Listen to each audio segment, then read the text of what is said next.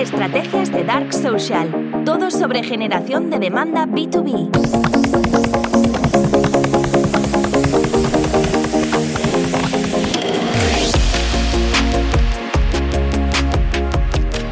Eh, hoy es una sesión totalmente abierta para que eh, eh, vosotros mismos planteéis preguntas. Vengo sin programa, como os comuniqué ayer por la comunidad la idea es eh, abrirme completamente para poder responder preguntas, dudas que podáis tener y que, vosotros mismos dirijáis la sesión. Eh, bueno, bueno, muy bien. A ver, te, doy un poquito de contexto de qué es lo que hago para, para dar introducción a la primera pregunta. Eh, yo lo que estoy haciendo es junté a un montón de agencias de desarrollo de software de Uruguay y de Argentina y por la contraria lo que hago es conecto empresas americanas que estén buscando agencias de software en Latinoamérica y les acelero ese proceso. Entonces aquí va la primera pregunta. Categoría nueva. No soy una agencia de desarrollo de software, pero ¿qué soy? Entonces aquí aparecen varios conceptos que estoy todavía explorando. Soy un tech hub, eh, que es lo que estoy utilizando hoy, pero eso genera confusiones con lo que es una ciudad. Entonces, mi pregunta más conceptual es, en la generación de una categoría nueva, eh, veo dos caminos y no sé cuál elegir. La generación literal de una categoría nueva o agarrar una categoría nueva ya existente que está empezando y posicionarse ahí como, como líder de un nicho dentro de esa categoría. No sé si me explico. Cuando se trata de, de crear demanda, hay dos tipos de estrategias. Estrategias en las que efectivamente el mercado ya existe y, estrategias donde, de creación de demanda donde el mercado no existe. La, generación de demanda como metodología en marketing B2B funciona especialmente bien cuando el mercado no existe. Y por eso muchas veces el mercado puede existir, lo que intentamos es a través de la creación de una categoría, eh, liderarlo en función de los atributos de compra, de compra de nuestro comprador B2B. Es la diferencia entre ser el líder que transfiere todos esos compradores al mercado, ¿de acuerdo? Y ser sencillamente, bueno, sencillamente nada, sencillo, y ser un líder de una categoría para ganar cuota de mercado, que es muy distinto. Entonces, en ambas estrategias yo lo que recomiendo es que la categoría eh, esté muy bien definida para que sepamos exactamente cómo nosotros nos vamos a diferenciar, que es precisamente mediante la relevancia de marca, que es lo importante. Entonces aquí, en vez de hacer un approach top-down, yo haría un approach bottom-up. Es decir, eh, en, función del planteamiento que más, que más propuesto, ¿eh, Rodrigo, yo lo que haría es, en primer lugar, estudiar muy bien cuáles son los atributos de compra, qué competencia está en el top of, el top of mind de mis compradores, eh, y a partir de ahí intentar identificar si realmente mi mercado existe o no existe. ¿Mm? Porque es a través de los atributos de compra y de la competencia que ya tiene en el comprador, como em, pensando en voz alta, te diría que identifico si realmente mi mercado existe o no existe y por tanto si tengo que apostar por una estrategia en la que creo una categoría o una estrategia en la que directamente me posiciono como líder de una categoría para ganar cuota de mercado, en vez de crear mercado, que es una diferencia importante. Eh, claro, cuando creas mercado hay una parte de captura de demanda eh, menos relevante que cuando realmente quieres posicionarte como líder en un mercado que ya existe. Entonces la estrategia puede cambiar un poco en ese sentido, o la táctica. Entonces, yo haría estudios a quien realmente sabe la pregunta sobre si debes em, crear el mercado, crear la categoría y posicionarte como líder, o dentro del mercado, crear tu propia categoría para posicionarte como líder, esa respuesta, quien la sabe, es tu comprador. Yo tengo ahí dos pequeñas preguntas, me sumo a la que ha hecho Rodrigo. ¿Cómo a largo plazo crees que es mejor crear categoría que posicionarte como líder de una categoría? A largo plazo, eh, lo que eh, a mí me gusta más es crear categoría. Claro, porque entiendo que si tú sumas una categoría, al final pues puedes destacar, creo que lo está diciendo muy bien Rodrigo, ¿no? Si él está haciendo, imagínate que ya en Estados Unidos ya hay gente que hace intermediación de, bueno, de, agencias de desarrollo de software, ¿no? Creo que comentaba. Pues se puede, se puede posicionar en Latinoamérica. Tú has comentado muchas veces, Pablo, que la generación de demanda viene de Estados Unidos, tal, pero de manera hispanohablante, pues estás tú posicionado, ¿no? Pero claro, yo entiendo que cuando creas categorías cuando se hace este efecto océano azul total, ¿no? Siempre y cuando, claro, y esta es la segunda pregunta que yo hacía, eh, a mí me cuesta mucho a la hora de crear categorías, que creo que comentabas tú también, Pablo, que es la única parte creativa de todo el proceso de generación de demanda, que el resto todo es empírico de preguntas y de analizar y tal. ¿Cómo hacerlo, no? Porque yo, sabes que hablo mucho de organización de equipos, ¿no? Yo tengo este método mío que es SOE, Sistema de Organización Empresarial, pero siempre dice, ¿y cómo le digo? SOE, Sistema de Organización Empresarial, Sistema de Organización de, yo qué sé, de equipos, ¿cómo se transmite mejor? Entiendo que esto te lo tiene que decir tu cliente y decías que es a través de la competencia. La gente que tenga su top of mind, tú ves qué categorías tiene ya y ves cómo tú puedes crear una categoría que al final, bueno, pues resuma un poco todo esto, ¿no? Por ejemplo, ya con esto termino. Para mí era venta B2B y dentro de ventas B2B, pues tú has creado en mi cabeza una categoría, por eso estoy aquí, esto tú buscas estoy aquí, que era generación de demanda. Estaba dentro de una categoría más grande. Claro, o sea, y, el mercado es el mismo, que es marketing B2B, ¿no? Exacto. Em, eh, es cierto que en generación de demanda como categoría lo que intento es liderar efectivamente en comunidad hispanohablante. Pero, pero pongamos el ejemplo que siempre, que siempre pongo, el de Drift. Em, Drift, ¿qué hace? Email marketing. ¿Cuál es su competencia? MailChimp. Uno busca en Google competencia MailChimp y salen millones de páginas web. Uno compite por precio, el otro compite por capacidad, el otro compite por, por, características. ¿no? Y cuando compites por características es que estás compitiendo por precio. Al final, nada te define, solamente el precio. Cuando compites por valor es cuando realmente aportas valor, es cuando creas una categoría. Y ahí salen empresas como Drift, y se inventan una categoría que es conversational marketing. ¿Qué es lo que crean con, conversational marketing, con marketing conversacional? Un punto de vista único sobre cómo resuelven una salud, una necesidad. Entonces, yo no me enfocaría tanto, si quieres, Rodrigo, volviendo a tu pregunta inicial, en si eh, la categoría existe o no existe, el mercado existe o no existe. Para mí lo, lo principalmente relevante es, ese es el primer paso, ¿no? Lo principalmente relevante es cuál es mi punto de vista único sobre cómo yo resuelvo esta necesidad. Y para eso me van a preocupar especialmente los atributos de compra del comprador B2B y a partir de ahí cómo yo em, encajo, cómo ataco cada uno de esos atributos de compra desde un punto de vista único, que mi competencia no lo hace. Y yo sí, porque yo entiendo mejor que nadie los atributos de, de compra de mi comprador. Una vez hayas resuelto cuál es tu punto de vista único. Ahí ya puedes balancear si haces más creación o más captura de demandas, si el mercado existe, no existe, la categoría existe, no existe, pero esa es la clave. Drift, cuando habla de marketing conversacional, es porque ha entendido que los clientes de MailChimp lo que estaban buscando era crear conversación, era crear engagement con su comunidad. Han entendido que ese es un atributo de compra y han adaptado una herramienta que ya existía a ese atributo de compra en particular tan potente, que es crear conversación, crear engagement con la audiencia. Con la misma tecnología, la misma herramienta, pero es un punto de vista único adaptado. Eh, y les da igual si el mercado existe o no existe, el mercado del email marketing. Han creado su propia categoría. El mismo momento en que creas tu categoría, vuelas solo. Eh, y lo mismo se aplica en mi caso. El marketing B2B, tengo muchísima competencia que hace marketing B2B. Muchísima.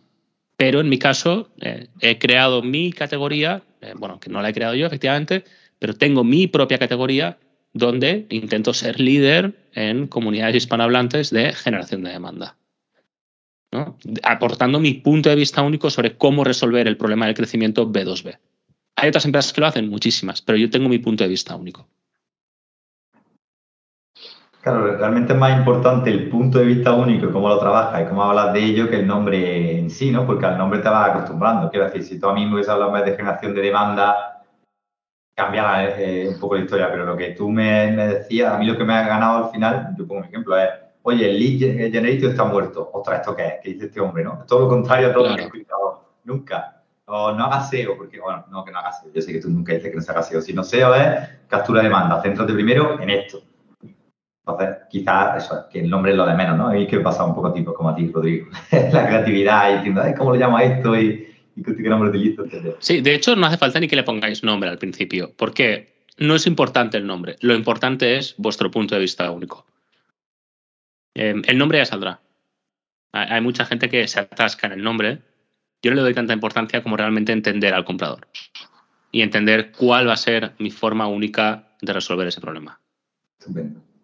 Porque yo, yo, no hablo de generación de demanda constantemente, de lo que hablo es de mi punto de vista único. Y con mis clientes lo hacemos igual. Tengo un cliente ahora mismo que no tiene nombre. Bueno, sí que lo tiene, pero no, no se está usando por temas de organización interna. No pasa nada, no pasa nada, el mensaje llega igual. Lógicamente es mucho mejor cuando hay un nombre, ¿no? Pero se puede conseguir el objetivo igualmente.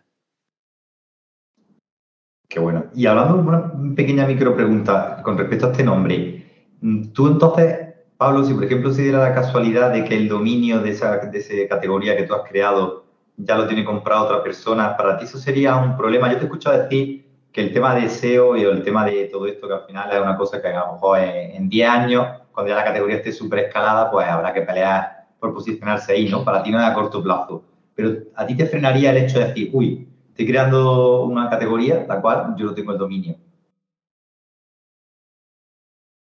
Sí, cuando hablamos de creación de demanda, por definición, efectivamente el SEO no funciona, porque nadie va a buscar lo que no sabe.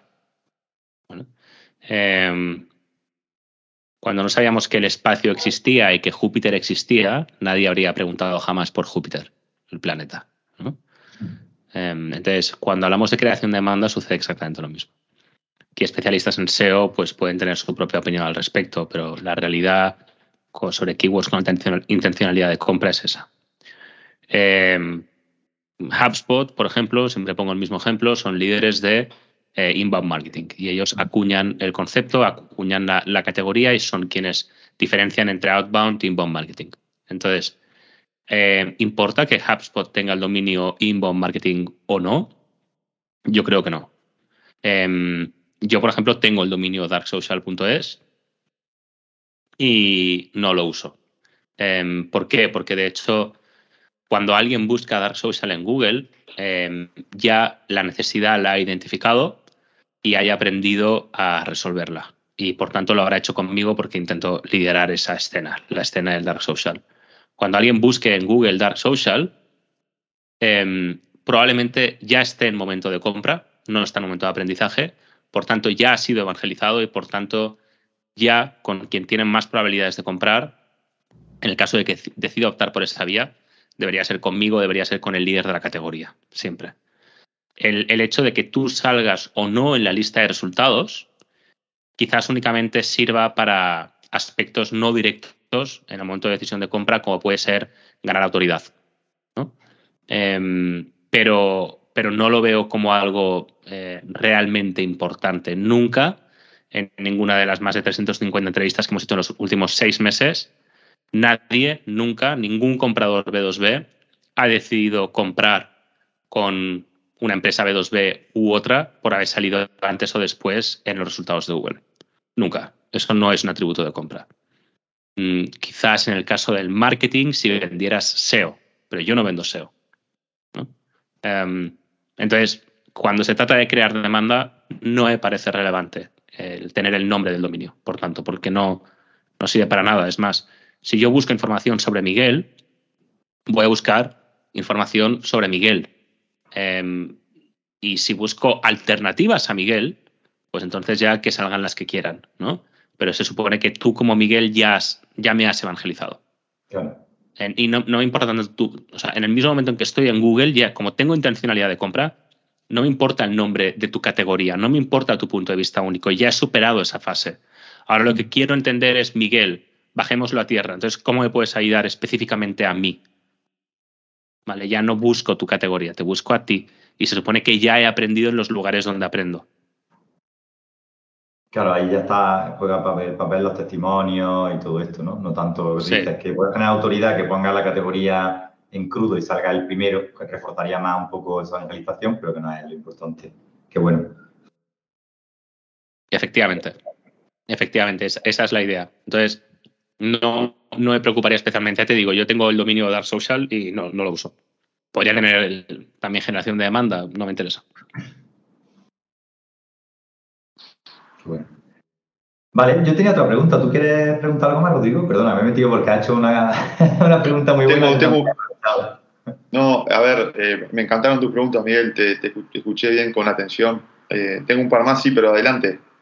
No, no, no, si, es sobre, no digo por, por ir haciendo como bloques, si es sobre, caso a mí sobre categoría, me ha quedado muy claro la verdad. Me ha encantado más que lo sacaras porque era una duda que yo también traía.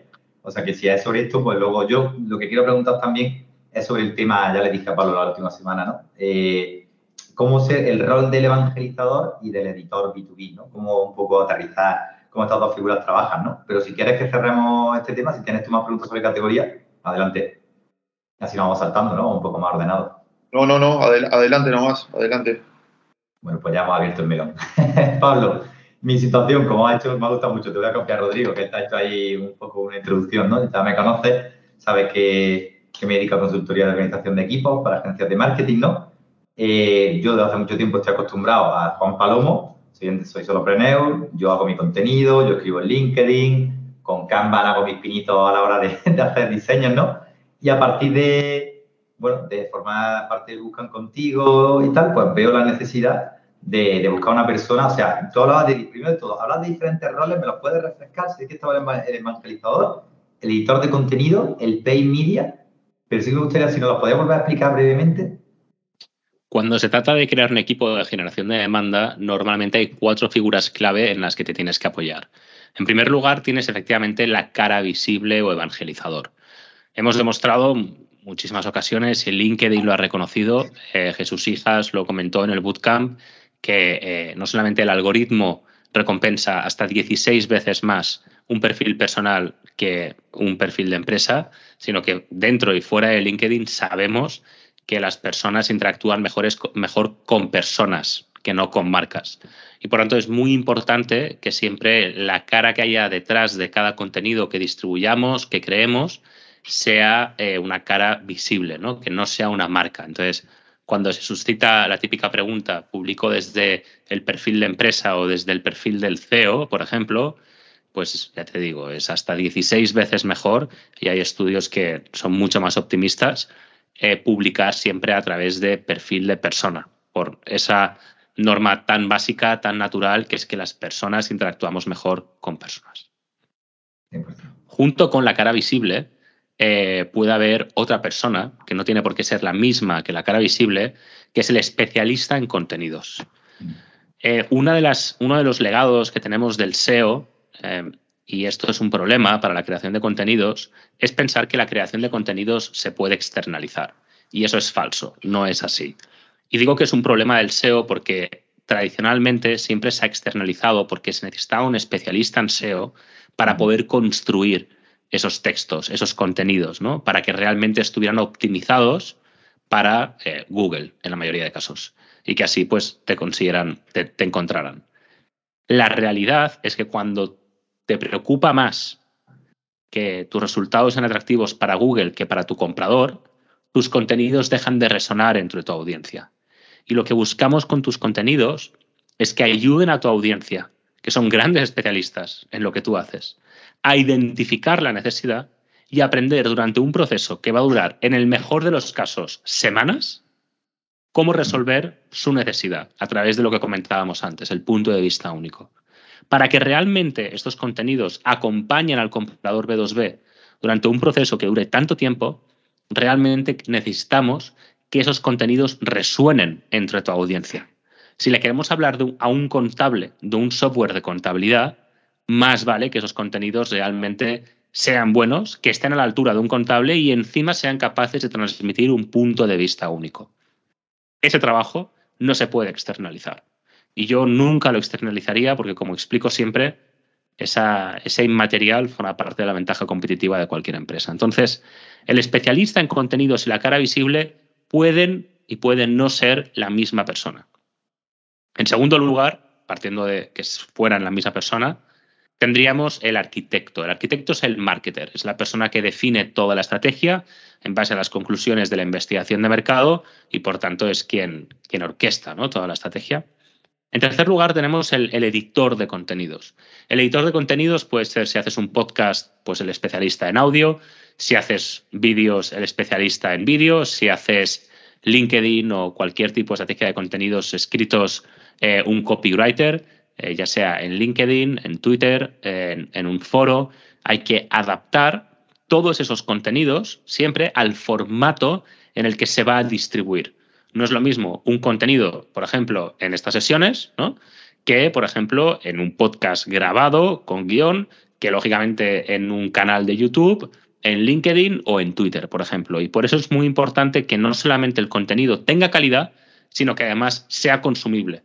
Y para eso tiene mm. que estar adaptado a la plataforma donde se va a distribuir. Muchas personas se encuentran frente a muchos problemas precisamente haciendo que sus contenidos sean leídos en LinkedIn. Muchas veces la gente se queja, ¿no? dice, oye, el contenido es bueno, ¿por qué no me leen? Porque el formato no es el adecuado, porque esto no está bien expresado, no está bien explicado. De hecho, para la comunidad de Masterminds tengo pensado la semana o la otra semana traer a un copywriter que nos va a explicar precisamente cómo hacer una estrategia de contenidos exitosa en LinkedIn. Em, eh, todavía no está confirmado, pero espero entre la semana que viene y la otra tenerlo. Este sería el, en tercer lugar, el editor. Y en cuarto lugar, tendremos al distribuidor de esos contenidos, sobre todo para campañas en las que estemos escalando y adjudicamos presupuesto para escalar el alcance e incluso cuando hagamos captura de demanda, este distribuidor será un paid media buyer que será quien se encargará de, em, de siempre poder hacer que la estrategia escale. Entonces, em, bueno, esa es la idea. Esa es la idea. Em, un segundo porque creo que os he silenciado sin querer. Sí, pero vamos a silenciarnos, no te preocupes. Vale. Entonces tendríamos cara visible, experto en contenido, editor de contenido y pay media, ¿no? En este caso yo mi pregunta, gracias a lo primero Pablo por, volverlo a explicar, ¿no? Que a mí me ayuda mucho. Y mi pregunta al final es ver cómo se aterrizaría este equipo de generación de demanda en su versión mínima viable, ¿no? Si le queremos decir de alguna manera, porque entiendo que si yo soy un solopreneur, yo seguramente vaya a ser la cara visible, yo voy a ser experto en contenido, creo que el editor de contenido, y esa es la primera pregunta que te hago, sería la primera persona a la que tú ficharías y luego posteriormente buscar al pay media para escalar, porque por lo que te he entendido a lo mejor al principio es un trabajo más orgánico, ver qué contenidos funcionan, empezar a calentar un poco los algoritmos. Yo hablo de LinkedIn, que es lo que más conozco, ¿no? Pero bueno, Twitter y tal, supongo que es todo lo mismo, ¿no? Y ya por último, a lo mejor pues contratar a esta persona de Pay Media, que como decías, que ya es la que se encarga de, pues, de escalarlo todo, ¿no? De empezar a pagar campañas, que tengan más alcance, ¿no? Tú siempre dices que lo importante es el alcance. Claro, el, alcance es importante porque normalmente suele haber una relación entre alcance y resultados. Em, Depende mucho de la estrategia, Miguel, porque en función de la estrategia también las personas, estas figuras, estos profesionales pueden ir cambiando. Por ejemplo, en nuestro caso ahora, en la mayoría de cuentas con las que trabajamos, estamos eh, implementando eh, una BM, una persona especialista en account-based marketing, eh, sobre todo por el momento en el que estamos del año, que bueno, hay que empujar más para obtener resultados y, eh, con bueno, eh, todo lo que está pasando, nos está generando muy buenos resultados en las cuentas en las que podemos hacerlo, el poder ofrecer ABM. Entonces depende mucho. Yo te diría que en cualquier caso, respondiendo a tu pregunta, el, el, hecho de que efectivamente estés solo y seas un solopreneur hace que, que te tengas que especializar en cada una de estas cuatro, cinco o seis áreas y que seas la única persona que se enfrente a ello. Lógicamente, el que haya una persona que se pueda ocupar de cada una de ellas asegura el resultado, porque la realidad es que ser un experto en cada una de estas áreas es muy difícil. Saber escribir, saber crear el contenido, saber distribuirlo, em, eh, saber generarlo, es, un reto, es un reto, ya te digo, em, si haces un podcast tienes que saber sobre edición de audio, tienes que saber eh, cómo presentarlo en las plataformas, cómo distribuirlo, si haces Em, eh, si tienes presencia en LinkedIn, tienes que saber escribir en LinkedIn, tienes que luego saber medir los resultados de esas interacciones ¿no? a nivel cualitativo. Em, hay, muchísimo trabajo detrás que, recomiendo siempre que haya un especialista detrás. Y cuando no es posible, pues efectivamente eh, lo único que te puedo decir es que lo que toca es hacerlo todo. Y para eso, como siempre hacemos nosotros, lo que te recomendaría es especializarte en una sola cosa al mismo tiempo. Mm si decides que tu audiencia está en LinkedIn y que por tanto vas a hacer eh, una estrategia de contenidos en LinkedIn, especializan, especiali, eh, te tienes que especializar en ello, en, saber exactamente cuál va a ser tu categoría, cuál va a ser tu punto de vista único, aprender copywriting eh, y aprender a medir a nivel cualitativo el impacto de tu estrategia de contenidos. Y en el caso, como te decía Pablo, de que ya, que en mi caso, vaya, estoy poniendo mi ejemplo totalmente, ¿no? De que ya haya dicho, oye, pues me hace falta alguien, voy a contratar a alguien, alguien en práctica, que luego se incorpore, que en el futuro porque esté contratado, ¿no? Eh, has dicho, has dado la clave, ¿no? Copywriting, ¿no? A mí a lo mejor sabía que a mi, mi pequeño talón de Aquiles, ¿no? Yo de mi categoría entiendo, puedo dar mi punto de vista único, pero me cuesta a lo mejor generar un gancho. El otro día veía un copy que decía, voy a poner un número al principio en el gancho porque esto funciona muy bien. Oye, pues eso yo no lo sé. Lo sabría si me formase en copywriting, pero como bien has dicho, Pablo, a veces es complicado estar en tantas cosas, ¿no? Entonces, eh, si se podría hacer, primera pregunta, ¿se podría hacer una versión mínima de todo esto que has dicho con una cara visible, que en este caso sería yo, también evangelizador, experto en contenidos, que le dice, y alguien que se encargara de, ser el editor, que entiendo que, que podría coger ese conocimiento que yo tengo de mi categoría y, como has dicho, distribuirlo en LinkedIn a través de, escrito y algún también contenido visual. Eh, pues no sé, si hacemos un podcast también editar el podcast, especializarse en cómo distribuir ese, conocimiento en los diferentes canales. Sí que se puede, claro que sí, pero lo veo muy táctico, es poco estratégico. Em, lo, lo, que hoy te funciona, mañana no te tiene por qué funcionar y sobre todo lo que hagas tiene que ser el resultado de una profunda investigación de mercado, eso en primer lugar. Mm. Entonces, esa investigación no te salva nada, eh, ni nadie, tienes que hacerla. Claro, tienes que hacerla. Entonces, una vez la hayas hecho y hayas decidido que tienes que tener presencia en LinkedIn, sí que puedes crear un equipo lean para poder llevar a cabo la estrategia. Pero insisto en que aunque solamente estés en LinkedIn, como, como indicas, lo ideal es tener la cara visible, el especialista en contenidos, que en este caso eh, tú eres las dos personas, el editor, eh, un marketer, por supuesto, que sea quien se encargue de hacer todo el trabajo y quien ayudará muchísima, muchísimo en la parte de ABM, em, y un distribuidor. El distribuidor probablemente sea la última persona en entrar en juego. O sea, eso para cualquier empresa que está empezando, entiendo que no, no es necesario.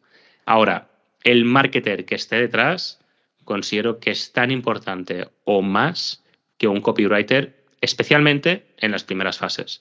Porque tienes que entender qué está resonando, qué no está resonando, qué empresas están interactuando, si estás llegando o no estás llegando a tu audiencia, de qué hay que hablar, en qué momentos hay que hablar. Nosotros no paramos a hacer pruebas, no paramos, no paramos. Ahora, por ejemplo, ahora, por ejemplo, hemos cambiado los horarios en los que publicamos. Llevamos una semana en los que no estamos publicando de 10 a 11, estamos publicando a las 4 de la tarde porque nos hemos dado cuenta de que el, despertar de Latinoamérica ayuda muchísimo y porque nos hemos dado cuenta que hay mucha más interacción en LinkedIn por la tarde que por la mañana, o por lo menos es algo que estamos testeando. Y es algo que un copywriter muchas veces no trabaja, porque no es su trabajo trabajarlo, o sea, no, no le puedes pedir tanto, ¿no? Nosotros ahora mismo estamos haciendo ese piloto con mi cuenta para luego, si funciona, llevárnoslo con nuestros clientes. Y esto que es una tontería, ¿no? Hay que hacerlo constantemente. Todas las semanas hay que estar haciendo pruebas. Qué bueno, pues te iba a preguntar, fíjate, por la, por la parte de ABM, ¿no? Porque yo sé. Bueno, Rodrigo, perdona, que estoy haciendo muchas preguntas. Yo no sé si, si, quieres decir algo. Sí, sí. Eh, no, tranqui, Miguel. Sí, tengo una pregunta eh, que viene al caso. veo que todo parte de, entender a fondo el, cliente y de ahí se desprende mucho de la estrategia. Eh, ¿tú, Pablo, tenés algún, algún material o algo para, para bajar a tierra cuál sería un buen approach para, investigar con nuestros clientes y sacarle jugo para, a partir de ahí armar la estrategia? ¿Una guía claro, Claro. Nosotros de forma trimestral hacemos un bootcamp eh, en el que muchos participantes de la comunidad han, participado, donde enseñamos en, en, cuatro días a poder crear estrategias de generación de demanda de 0 a 100 donde aportamos muchos documentos. No sé si, Miguel, le puedes dar un poco de feedback a, Rodrigo en vez de, hacerlo yo. No sé si sale a cuenta, ¿no? Esa es la joya de la corona. A mí me costó también entenderle un poco, porque yo había hecho algunas encuestas, pero más de validación. O sea, yo cogía y hablaba con gente que no habían comprado y decía, oye, ¿cuáles son tus problemas? ¿Cuál tal? Y Pablo ahí me, dio un poco la vuelta a esa visión y me habló de, hacer como se hacía en Facebook, bueno, se hace de hecho en Facebook, ¿no? El Lookalike, coger a mis mejores clientes hacerle una encuesta, que de hecho en el Buscan Pablo no la da, ¿no? Y a mí me ha, encantado. Y, con todo lo que te dicen, pues aprender para poder, pues, bueno, pues generar estos atributos, ¿no? Que, decía. Además que literalmente yo he hecho ya una o dos de ellas Y cuando has hablado, Pablo, de los atributos, yo antes como que los conocía, pero no podía resistirme a hablar más de mis características. Yo hablaba mucho de que si tienes que hacer un organigrama, de que si tienes que hacer un cuadro de mando, tal, pero no, como que no tenía tan en cuenta los atributos. Gracias por haber estado conmigo un episodio más en Estrategias de Dark Social.